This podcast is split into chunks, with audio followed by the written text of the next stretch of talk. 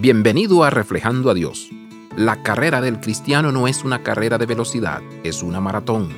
Las distracciones están en todas partes. Entre las notificaciones de la computadora y el teléfono es difícil concentrarse en algo en estos días.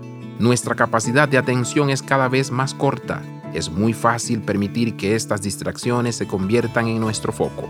El autor de Hebreos llama a los seguidores de Jesús hermanos y hermanas santos la palabra santo en este contexto significa separado o apartado.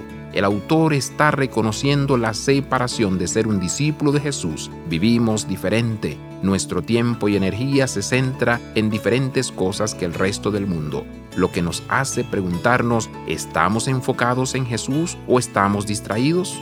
La verdadera prueba de enfoque es en lo que pasamos nuestro tiempo pensando cuánto tiempo reconocemos a Jesús como nuestro apóstol y sumo sacerdote mediante la oración y la lectura de las Escrituras.